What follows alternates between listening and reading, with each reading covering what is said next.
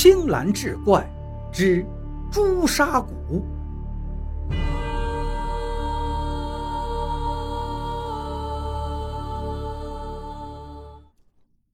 山花脸色苍白，一字一顿的跟大家说道：“爷爷奶奶、大伯大娘、大叔大婶们，大家伙都知道我家遭了难。我妹妹要是没钱给治的话。”就要变成丑八怪了。我知道丑人活在世上的难处，我不愿意让妹妹也跟我一样苦啊。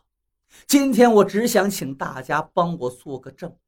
听刘半仙说我是朱砂骨，我这一身骨头能值几十万。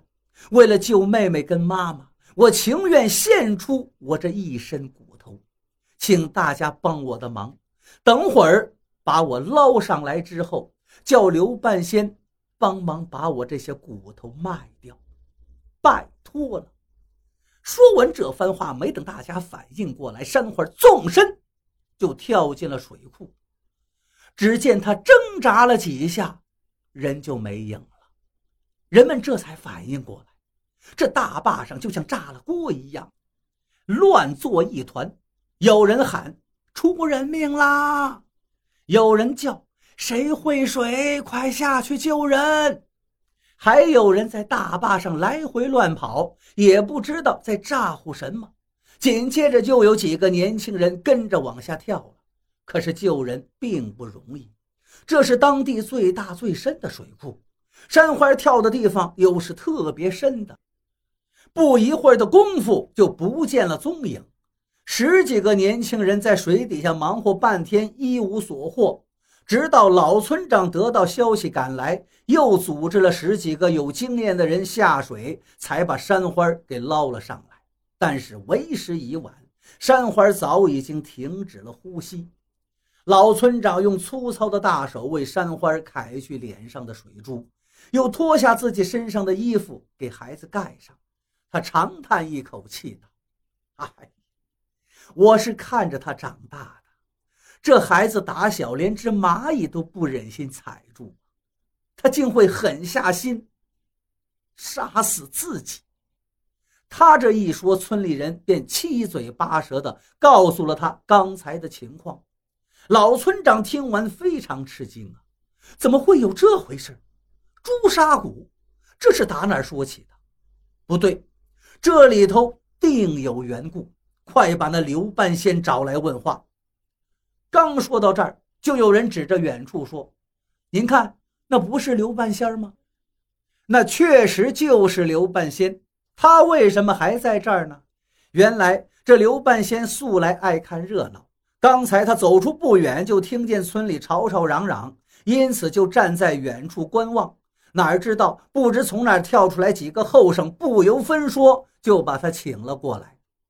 刘半仙被请到了山花的尸体旁边。”老村长把情况一说，刘半仙吓得脸色都变了。他跺着脚说：“天哪，我是说说玩的呀，这孩子怎么就当真了呢？这不是害我吗？”老村长一听火了：“你是说着玩呢？你都玩出人命来了，你看怎么办？真奇怪了啊！你怎么会开这种玩笑？这事儿不说清楚不行。”刘半仙做梦也没想到事情会发展到这步田地。事到如今，他也只好实话实说了。原来刘半仙的儿子看上了水花，得了相思病。可是王寡妇搞出了搭配嫁女的花样，这让刘半仙伤透了脑筋。后来他偶然间听人提起了朱砂谷的传说，茅塞顿开。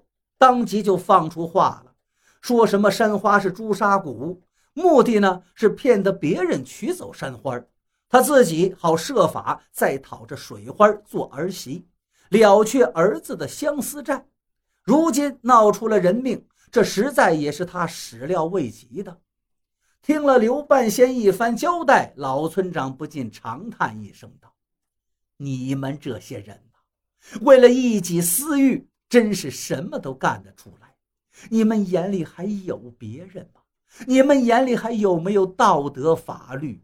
真是天理难容啊！老村长说到这儿，气得直咳嗽，说不下去了。刘半仙哭哭啼啼：“我真后悔呀！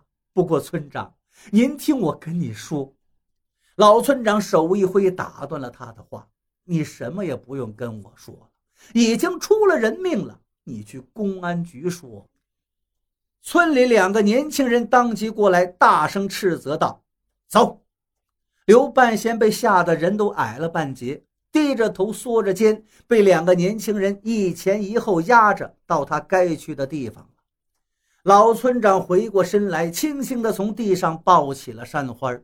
山花的脸是那样平静安详，就像一个熟睡的孩子。老村长是老泪纵横：“好孩子，你死的冤呐，就让我送你回家吧。”他这一说。周围的女人都哭了，接着哭的人是越来越多，一些男人也落了泪。老村长抱着山花朝王寡妇家走去，后面跟着长长的队伍。而此时，王寡妇一再追问下，水花已经道出了全部的实情。王寡妇听罢是如遭雷击呀，她怎么都想不到，这么漂亮的女儿竟是一副蛇蝎心肠。他哇的一声，又吐出一大口血。正在这时，门口人声鼎沸，老村长抱着山花进来了。王寡妇急了：“山花怎么样？她受伤了吗？”老村长忍着泪说道：“大妹子，山花他已经死了。”听到这儿，王寡妇的身子猛地摇晃起来，几个女人连忙上来扶住她。老村长把事情原原本本告诉了他，王寡妇没听完就一头栽倒，再没有醒过来。众人伤心呐，病床上的水花更伤心。他觉得刘半仙太可恶了，自己做的事更见不得人，一场骗局，一场梦，自己再活着还有何颜面？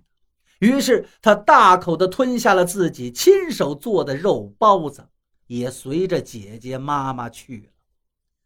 事后，王寡妇的弟弟将这母女三个埋在了村后的山坡上，妈妈在当中，两边是女儿。奇怪的是，此后每到春天，丑女山花的坟上总是绿草茵茵，还长着星星点点的小花可是美女水花的坟上始终。光秃秃的，寸草不生，有的地方竟还有个裂缝，远远看去，就像一个癞痢头。